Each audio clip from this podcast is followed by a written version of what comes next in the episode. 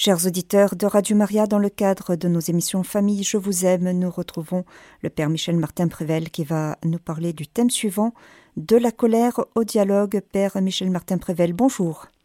Bonjour à tous. Oui, effectivement, la colère, c'est quand même quelque chose que je trouve être euh, terriblement... ce qui se développe d'abord dans notre société, je ne sais pas si vous le sentez, comment euh, finalement on laisse beaucoup plus la colère se manifester. Et alors ça se trouve bien sûr dans les relations sociales, ça se trouve même dans les relations professionnelles, bien sûr. On voit aussi des hommes politiques qui ne savent pas quelquefois euh, euh, mesurer leur colère. Donc c'est d'une façon générale, mais je trouve que dans la famille, il y a une sorte d'autorisation que l'on se donne de libérer sa colère beaucoup plus facilement. Alors pourquoi et comment et pourquoi finalement c'est si important dans une vie familiale de faire attention à cette émotion qui est absolument euh, massive? C'est une émotion très forte. Contrairement à beaucoup d'émotions que sont la joie, la tristesse, la peur, etc., la colère est une émotion particulièrement énergique. Elle est comme animée par un dynamisme impressionnant. Alors, la colère, d'abord, qu'est-ce que c'est? Eh bien, je viens de le dire, c'est une émotion, quelque chose qui quelquefois s'impose à nous, une sorte de d'énergie qui est souvent assez profonde, qui vient de loin. Quelquefois, elle nous surprend tellement elle a cette importance comme une énorme vague qui nous submerge. Il y a un dynamisme, il y a quelque chose qui est très fort dans la colère. Alors, cette colère, d'abord, c'est une réaction tout à fait primaire c'est une réaction primaire, c'est pas du tout le cerveau, le cortex qui, développe ça, c'est même pas ce cerveau limbique où se passent tous les sentiments, etc. C'est beaucoup plus archaïque. La colère, c'est une réaction devant une contrariété, une injustice. Voilà l'origine. C'est toujours qu'il y a une injustice. Que l'injustice soit avérée ou non c'est peut-être quelque chose qui est objectif, mais c'est quelquefois aussi purement subjectif. C'est quelque chose que l'on ressent comme une contrariété, une, euh, une injustice que l'on ne supporte plus.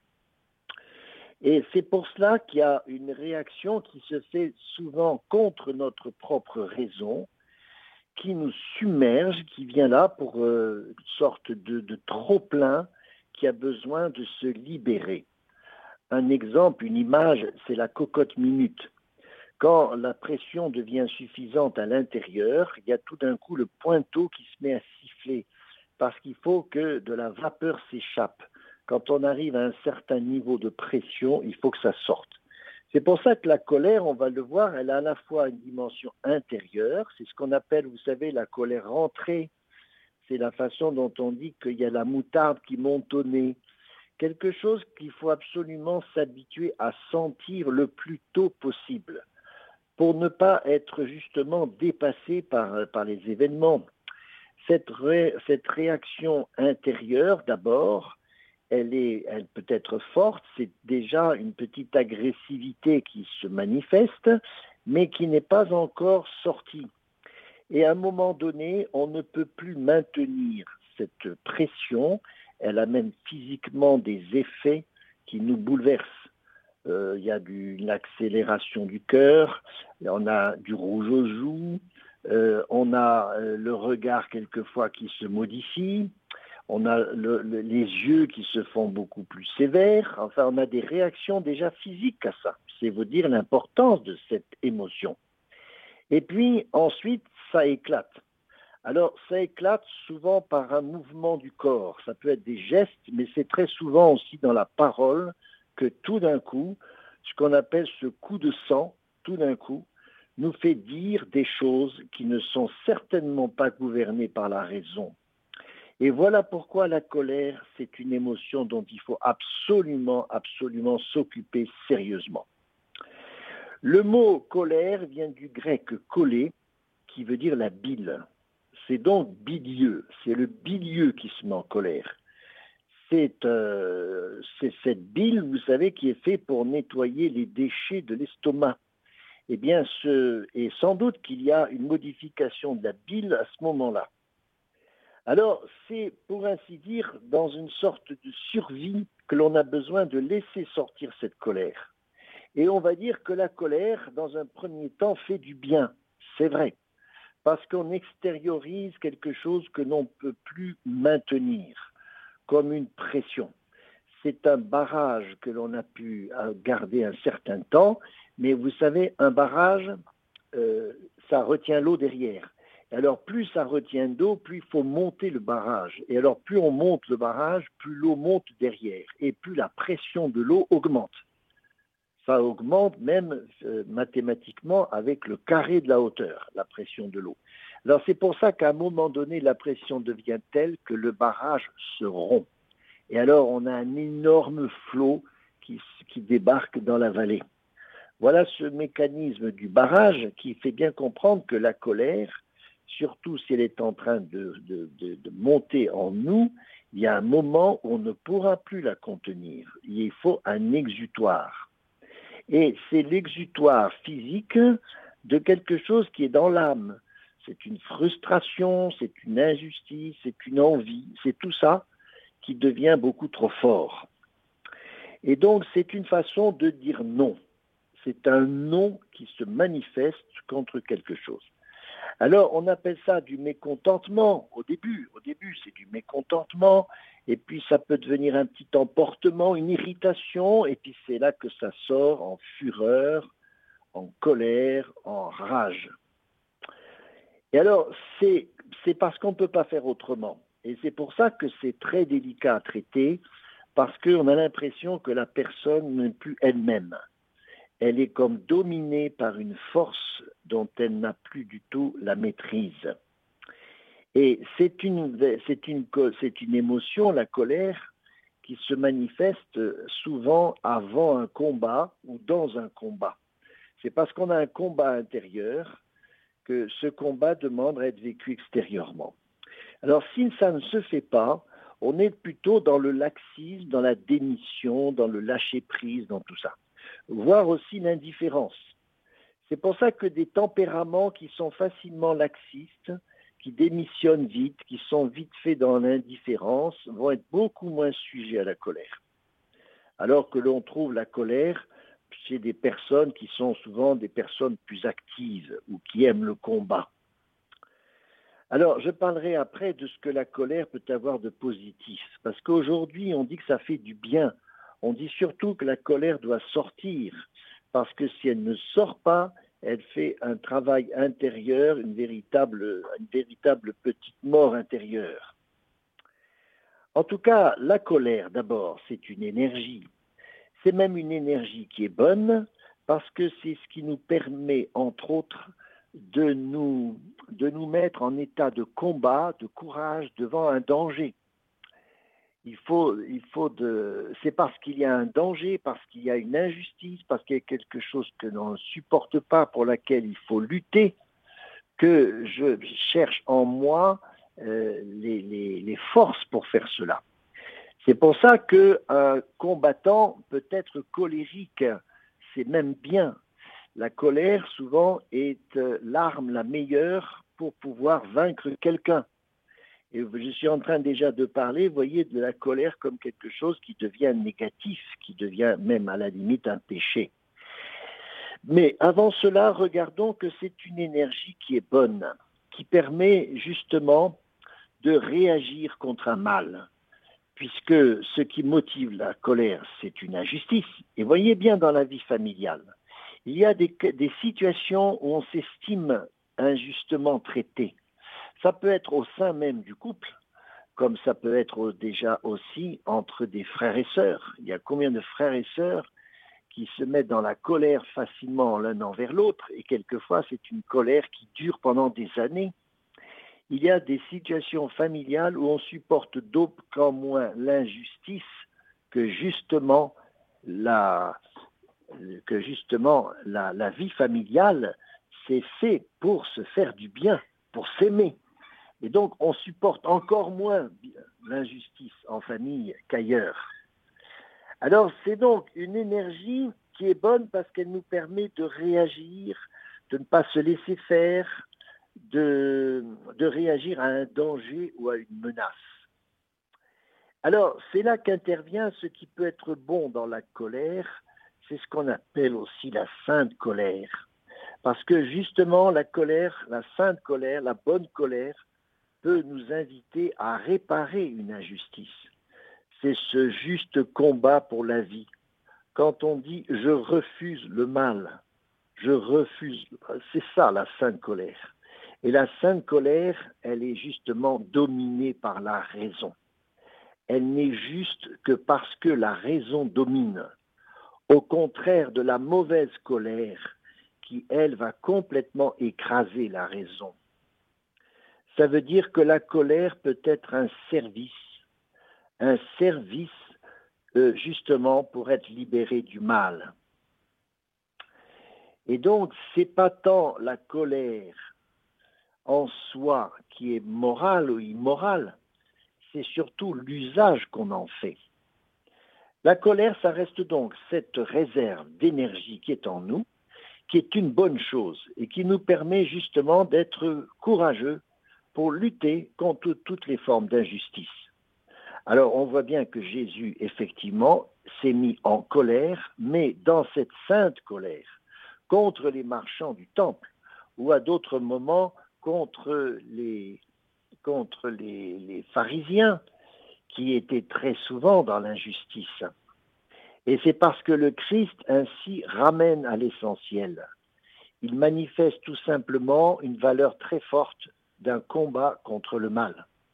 Dans ce sens, on peut dire que Dieu peut être dans cette colère quand il s'agit non pas d'être contre les hommes, jamais, mais d'être contre le mal, et le mal qui fait du mal à l'homme. Donc heureusement que cette sainte colère vient au secours de l'homme pour le délivrer d'un mal qui est en train de. Et donc cette colère-là, au départ, elle est bonne et il faut qu'elle reste, pour ainsi dire, dans son état pur. C'est comme ça que quelqu'un peut être un petit peu à hausser le ton. Ça se voit aussi dans l'éducation, où le ton peut prendre une certaine fermeté. Et on peut dire que là, on sent qu'il y a cette énergie, cette autorité qui fait du bien. L'autorité qui est ferme et qui fait du bien parce qu'elle nous rappelle le bien. Là, on utilise ça, vous voyez, dans l'éducation, mais ce n'est pas la colère, qui va s'abattre sur l'enfant pour lui faire du mal. Surtout pas. C'est un, une saine réserve d'énergie qui est au service de ce dont on a besoin pour ne pas se tromper, pour bien choisir le bien. Voilà ce qu'est la sainte colère. Et Dieu, dans ce sens-là, a besoin aussi de faire justice, non pas en s'emportant contre l'homme, non pas être dans la violence, non pas être dans la violence entre nous, surtout pas, mais c'est avoir le goût de la justice, de pouvoir dire avec fermeté certaines choses pour lesquelles il faut faire justice. Alors voilà, tant qu'on est dans ce signal d'alarme qui dit qu'il y a une limite à ne pas dépasser, alors oui, on écoute. On écoute quelqu'un qui est dans cette, euh, dans cette fermeté, dans cette bonne colère, je dirais elle a besoin de s'affirmer et on a presque envie de dire ah voilà quelque chose de bien qui s'affirme. Elle montre ce qui est important pour nous, ce qui est important dans la famille. Et les parents n'ont le droit d'être que simplement dans cette bonne colère. Mais, mais, mais, mais, voyez bien, malheureusement, il y a aussi la mauvaise colère qui, à partir de cette bonne énergie, un très mauvais emploi de cette énergie. Et là, alors, dans le cerveau, il se passe quelque chose d'important. On redevient complètement archaïque. On devient presque comme un animal. On se défend. On est dans la violence. On est même quelquefois aussi dans la vengeance. Pourquoi? Parce que la colère n'est plus contre une chose, contre un mal, mais la colère se porte maintenant sur une personne. Et c'est pour ça qu'elle devient un péché, parce qu'elle brise la personne et non pas une chose. C'est un péché parce qu'on n'est plus, on n'est plus en train de lutter contre un mal, contre un péché, mais on lutte contre des personnes. et c'est pour ça qu'on devient soi-même un pécheur. Alors on entend dans l'Écriture que le soleil ne se couche pas sur votre colère. Ça veut dire ne gardez pas cette énergie, elle a besoin d'être dite, d'être exprimée. C'est ce que beaucoup de gens expliquent, qu'il faut absolument, quand on a cette colère en nous, surtout si elle est chronique, qu'on a tendance à être en colère de cette façon-là, il faut pouvoir l'exprimer. Mais ça s'exprime dans du dialogue. Et c'est pour ça que le remède à la colère, c'est toujours le dialogue. Parce que s'il y a une colère, c'est qu'il y a une cause à cette colère. Or, si je laisse la colère monter en moi et je laisse faire tous ces dégâts, hein, parce que je vais dire n'importe quoi, parce que je vais être dans la violence, parce que je vais me venger, etc., si je laisse tous ces mauvais effets de la colère s'établir, je ne suis pas en train de parler et je dis des choses qui sont déformées, car la colère est très mauvaise conseillère. La colère, surtout quand elle est devenue ainsi une violence, une agressivité, elle voile complètement la réalité. On n'est plus dans un discernement qui est sain. Et on, dit n'importe quoi. Et c'est pour ça que ça ne peut pas être du dialogue. C'est pas du dialogue parce que le dialogue, c'est être en, en, réponse à quelqu'un, c'est d'être dans une, une rencontre avec quelqu'un. Tandis que le coléreux, il est tout seul il est tout seul, il voit rouge, il ne voit plus autre chose que sa colère. Il n'est plus du tout dans une rencontre, il ne respecte plus la personne qui est en face. Alors c'est là qu'on voit tous les dégâts qui se passent dans les crises conjugales, dans les moments où on n'en peut plus, où ça éclate, souvent parce que justement on n'a pas parlé, on n'a pas dit les choses. Et quand on, on, ne dit pas les choses sur des semaines, des mois, ça se traduit tôt ou tard par un excès de colère. Et c'est pas parce qu'on est dans la colère qu'on exprime enfin quelque chose de bon. On exprime que simplement qu'il y a une injustice, qu'on n'en peut plus, mais on le fait très mal. Alors qu'il s'agit de travailler sur la colère dans la distance, dans la durée. Ne pas laisser la colère prendre le dessus, ça veut dire quoi? Ça veut dire régulièrement se mettre en état de parler tranquillement de ce qui ne va pas, de ce qui me fait mal, de ce que je, je vis mal, de ce que je n'admets pas, etc., d'une façon tout à fait apaisée. On peut parler des choses et ça, ça coupe complètement la pression qui va monter en moi quand je ne parle pas, quand je ne dialogue pas avec ceux de ma famille. Donc le remède, c'est quand on, avant, le remède avant, c'est d'être dans le dialogue, d'exprimer, d'exprimer des, des demandes, d'exprimer des besoins, de faire des remarques, de simples remarques quand quelque chose ne va pas. Et non pas laisser, voyez, tout ça prendre de l'ampleur pour qu'un jour on ne puisse plus du tout en être maître. Les remèdes à la colère, c'est donc le dialogue avant, pour ne pas que la colère prenne le dessus, mais c'est aussi quand la colère s'est manifestée, qu'est-ce qu'il faut faire? Et particulièrement quand on a à vivre avec quelqu'un qui est coléreux. On voit que c'est son mode d'action. Il est facilement dans la colère et pour lui, ça va bien, ça va aller mieux, croit-il, ça va aller mieux quand il aura enfin laissé éclater sa colère. Parce que la pression va partir de fait. Mais les résultats, c'est un peu le champ. Pour ceux qui, ont, subi sa colère, il y a effectivement, ils ont entendu des mots, des insultes, des choses graves. Il y a peut-être eu des, gestes, on a frappé des portes, on a, fait, on a cassé un verre, etc. Il y a des, des, des effets de cette colère pour les autres.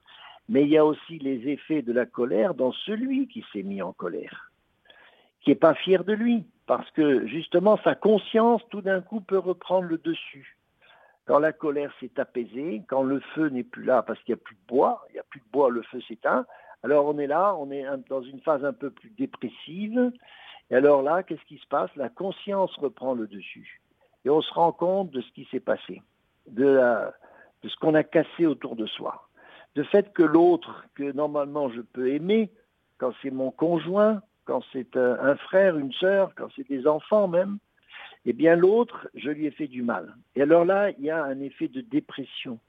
On n'est pas bien après cette mis en colère. Alors que vous voyez, avant, dans la montée de la colère, on, on croit que c'est un bien parce qu'on va relâcher tout ça. Mais après la colère, après la phase de la colère, on est dans la phase d'une dépression où plus rien du coup ne va bien. Alors voilà pourquoi après, après la colère, c'est de nouveau le dialogue qui va nous sauver. Alors le dialogue parce qu'il il s'agit de trouver la raison de cette colère, l'expliquer tranquillement, expliquer tranquillement cette fameuse injustice qui a pu être là, une injustice qui est peut-être d'ailleurs fausse, que j'ai cru être une injustice. Et c'est dans le dialogue avec l'autre que je vais comprendre que ce n'était pas la bonne réaction, bien sûr. Et si c'est une injustice avérée, qui est tout à fait normale, eh bien, c'est autre chose de la reconnaître, simplement, et que de s'être en colère à propos de cette injustice. Donc, le dialogue permet de faire le point sur la cause de ma colère. Et ça, c'est vrai dans un couple, vous voyez, c'est très important. Et parce que euh, quand le dialogue ne s'est pas fait, que l'accès de colère s'est passé, il faut surtout, et à froid, à froid, c'est-à-dire quand la colère n'est plus là, quand tout le corps s'est relâché, quand il n'y a plus du tout les éléments qui maintiennent encore la colère.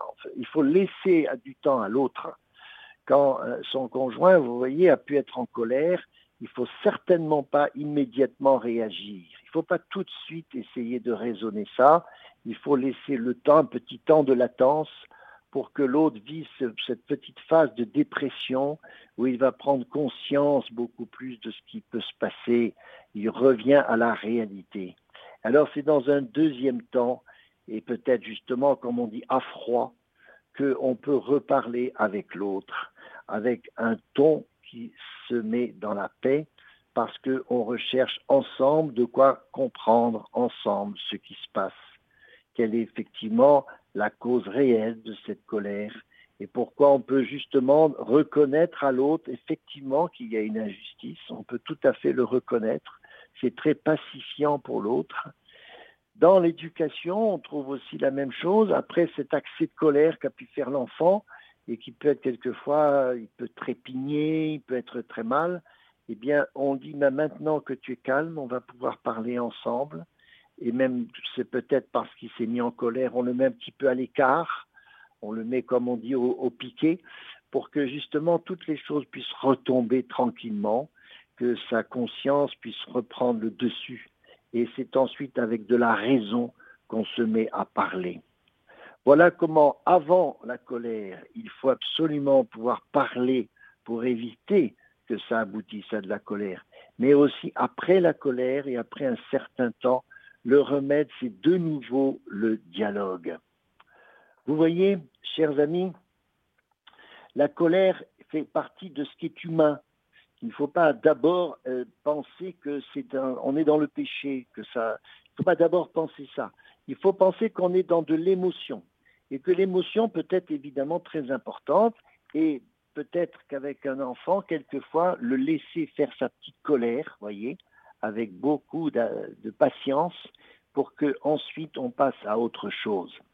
Ça, c'est quand la colère est chronique. Quand des personnes sont facilement en colère, il faut les aider à combattre la colère. Alors c'est curieux parce que la colère, ça prend naissance au cœur d'un combat, mais il faut justement combattre la colère et non pas combattre ceux qui me mettent en colère. Vous voyez, la colère, c'est tout simplement qu'on se trompe d'ennemi. On prend l'agresseur là où il, n'est pas. Parce que le premier agresseur du colérique, c'est la colère elle-même. C'est pour ça qu'on arrive tout de même, avec un changement de, perspective, à, à, guérir de la colère, même de la colère chronique. Il y a de ces colères quelquefois qui sont installées en nous à cause de certaines de nos blessures. Quand on a souffert dans son enfance d'un trait de caractère de son père ou de sa mère qui nous a beaucoup, beaucoup dominé, eh bien, il y a cette colère qui s'enflamme régulièrement, même à l'âge adulte, quand on retrouve des, circonstances qui ressemblent à ce que l'on a vécu quand on était enfant. Voyez, ça va jusque-là. On peut être habité par des habitudes de colère que l'on a pris enfant. Eh bien, dans la vie adulte, il faut prendre les choses autrement parce que nous ne sommes pas que des êtres d'émotion, nous sommes aussi des êtres de raison. Et bien sûr que l'on combat la colère par de la raison. Faire cette expérience de raison. Pour, pour soi-même, peut-être que dans la colère, tout simplement, on peut aussi fuir ce qui nous met en colère. Voilà aussi une bonne astuce. Vous voyez, un truc, c'est quand quelque chose me met en colère, je fuis. Je change de pièce.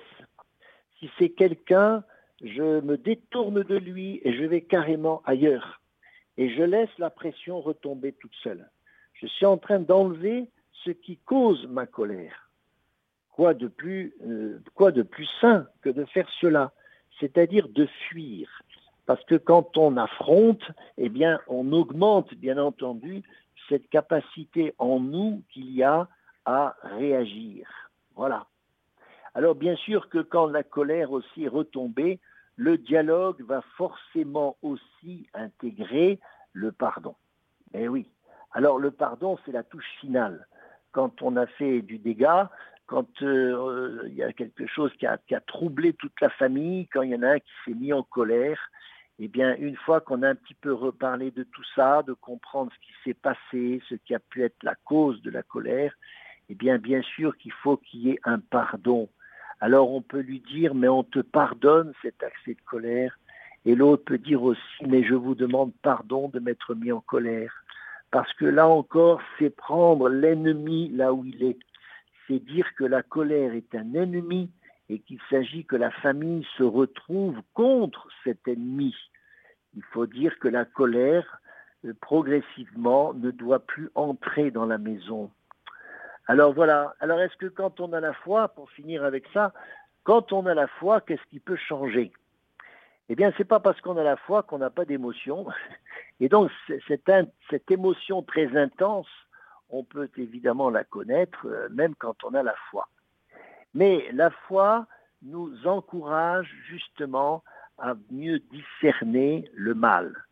Il y a des gens qui ne croient pas au péché, qui ne croient pas au mal. Je pense que la foi nous, met le doigt aussi sur ce, ce combat qui est spirituel, qu'il s'agit de bien nommer aussi, nommer, je répète, la colère comme un ennemi. Et c'est comme ça qu'on peut se rappeler que très justement, on parle de la colère comme d'un péché capital. Capital, ça veut dire qu'il en entraîne d'autres, il est à la tête d'autres, péchés. C'est pour ça que c'est une, une émotion particulièrement dangereuse.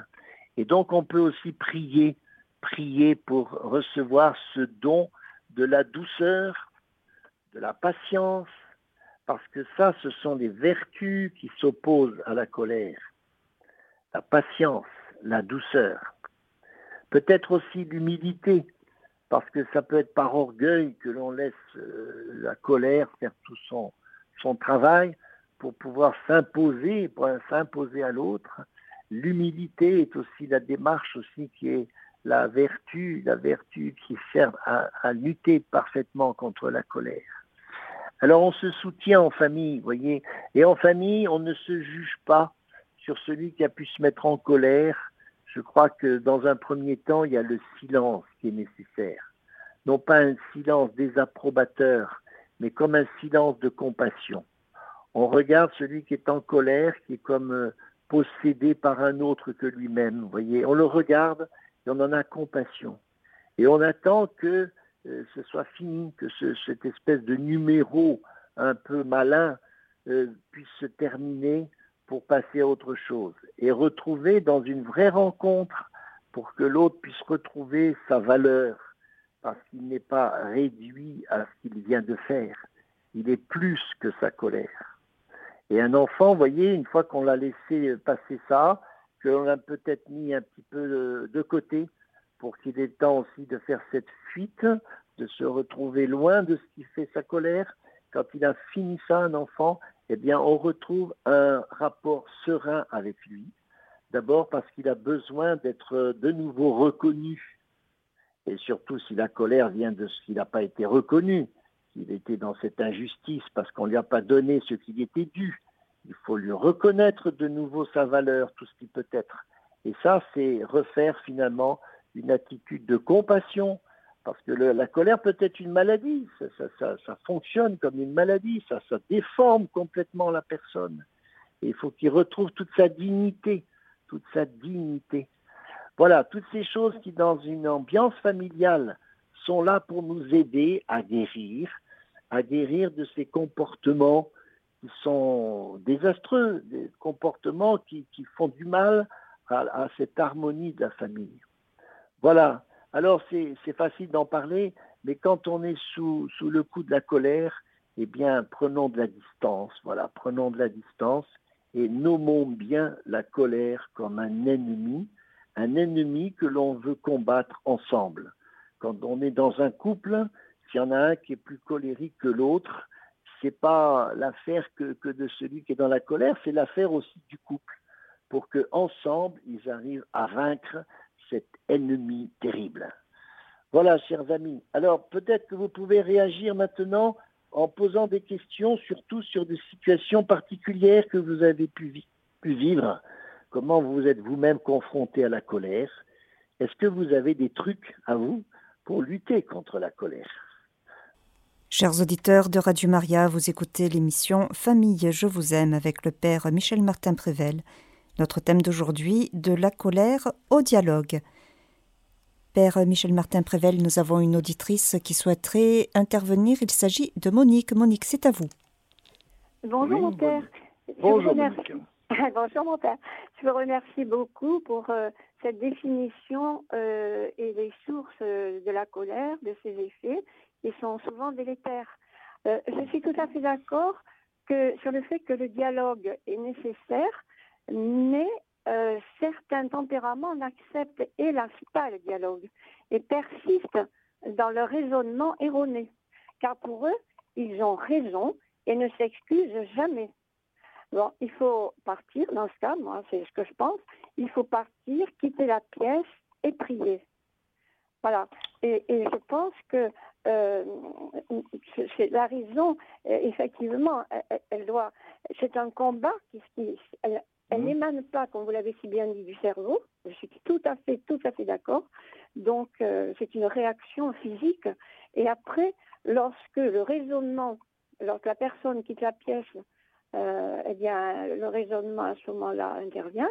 Et, mmh. tout revient dans l'ordre au niveau du cerveau et la personne mmh. revient euh, et, tout, tout, se calme parce que, bon, moi j'ai connu un cas comme cela, c'est pour cela que, j'interviens, et, donc la personne qui, s'est mise en colère parce que justement c'était euh, une accusation qui était tout à fait euh, fausse, erronée, euh, s'est mmh. mise en colère. Bon, elle est partie, voilà, et puis elle est revenue ensuite. Et à ce moment-là, le cerveau s'est mis en marche, et mmh. après la prière, etc. Et, donc, elle est revenue, mais la personne en question ne s'est pas excusée. C'est la personne qui s'est mise en colère mmh. parce que c'était vraiment euh, hmm. une colère un petit peu comme celle de Jésus, si vous voulez. Euh, on ne sait pas comment paraît cette personne à, Jésus, mais c'était une, une colère euh, qui émanait de, de quelque chose de, de, de véridique. alors donc que l'autre contestait. Alors ce qui fait qu'après la personne est oui, bien voilà. C'est pour ça que la, la colère n'a rien à voir avec la vérité en fait. Mais faire vérité, parce que c'est ce qu'on veut faire souvent après qu'il y ait une colère, parce qu'il peut-être il faut chercher la raison, ok? Quand la raison peut être effectivement trouvée, pourquoi pas? Eh bien ensuite il faut il faut garder le terrain de la vérité, mais ça ça ne peut pas se faire tant que la personne en face est complètement sortie de cette émotion. Il faut qu'il n'y ait plus de traces. Et c'est pour ça que c'est très souvent qu'on dit qu'il faut en parler que le lendemain, carrément. Ça peut en parler le lendemain, même si la parole de Dieu dit ne te couche pas sur ta colère. Si la colère a eu lieu à 8 heures du soir, il faut peut-être pas faire ça déjà à 10 heures du soir, c'est trop tôt. donc il faut avoir la sagesse de mettre à beaucoup plus tard pour en reparler, comme on dit, à froid. Alors bien sûr, là vous citez la personne qui de toute façon, même dans sa raison, va continuer à croire qu'elle a raison et qu'elle a même eu raison de se mettre en colère. Bon, ça c'est la conscience erronée, c'est-à-dire que c'est une conscience qui n'est pas éclairée elle ne se rend pas compte que même si elle a raison, elle ne peut pas se donner des moyens comme ça pour faire triompher sa raison. Alors ça, évidemment, c'est le plus difficile parce que la personne a une conscience erronée. Elle ne, reconnaît pas que la colère est un mal, par exemple. Elle pourra dire au contraire, la colère, c'est très bien, ça permet de s'affirmer, etc. Il y a des gens qui ont ce, genre d'éducation eh, qui est très long à partir parce que pour elle, elle ne voit pas du tout la, la colère comme un péché capital. quoi. Alors ça, ça demande beaucoup de temps parce que c'est progressivement, à force d'en parler, mais surtout en mettant le doigt sur le fait que la colère, ça fait du dégât. Ça fait du dégât chez les autres, au moins à reconnaître ça, mais ça fait aussi du dégât chez la personne elle-même. Mais tout ça, il faut en parler bien sûr que bien après, quand on peut parler de ça à froid, bien sûr. Voilà. Merci beaucoup, mon père. Merci, au revoir, Monique. Au revoir. Au revoir. Merci, Monique. Et nous allons terminer avec un message de Sophie. Bonjour Père, excellent, merci, merci de ces enseignements euh, qui vont m'être si utiles et c'est signé Sophie. Bon, eh bien oui, ça vaut la peine parce que notre société, on a encore une minute je crois, oui, notre société est terriblement marquée par cette libération qui se fait de la colère, d'une manière générale de, de toutes les émotions négatives, mais dans les émotions négatives, c'est la colère qui fait le plus de dégâts. Alors aujourd'hui, on se met en colère, mais on se donne le droit d'être en colère. C'est comme ça qu'on voit une personne dans, une file qui attend euh, à, une, caisse dans un supermarché. Il y a quelqu'un qui ne supporte pas et tout d'un coup, c'est des explosions, c'est des insultes, etc. Et on se donne le droit de faire ça avec l'air de dire ben, c'est mon droit. Or, on a le devoir de ne pas se mettre dans la colère. Voilà. C'est une règle un peu de bonne vie sociale. Et c'est en famille souvent que ça se, que ça se travaille, que si ce sont des émotions courantes dans une famille, il faut en parler à froid, ensemble. Vous voyez comme quoi c'est toujours la parole qui est toujours, toujours le remède. La parole, c'est le remède contre beaucoup, beaucoup de désastres dans la vie familiale. Parce que quand on parle des choses, on s'exprime, on se sent écouté aussi ces petits conseils de famille où l'un et l'autre peut dire ben moi je trouve que ça va pas, etc. Que chacun puisse s'exprimer, mais sans avoir la prétention que ce que l'on demande va toujours être exaucé, sans avoir la prétention que nos besoins doivent tous être satisfaits. Il y a une part de frustration qui fait partie de la vie humaine. Eh bien, la frustration, qu'elle puisse engendrer de la colère, c'est peut-être naturel, mais l'homme ne vit pas que euh, ne vit pas qu'avec des émotions négatives. Il faut que l'homme travaille, c'est ce qu'on appelle la vertu. La vertu, on ne parle pas assez de la vertu, et on laisse la colère progresser. Donc il y a quand même un problème, et je crois que les dégâts même dans notre société peuvent être très importants de ce fait-là.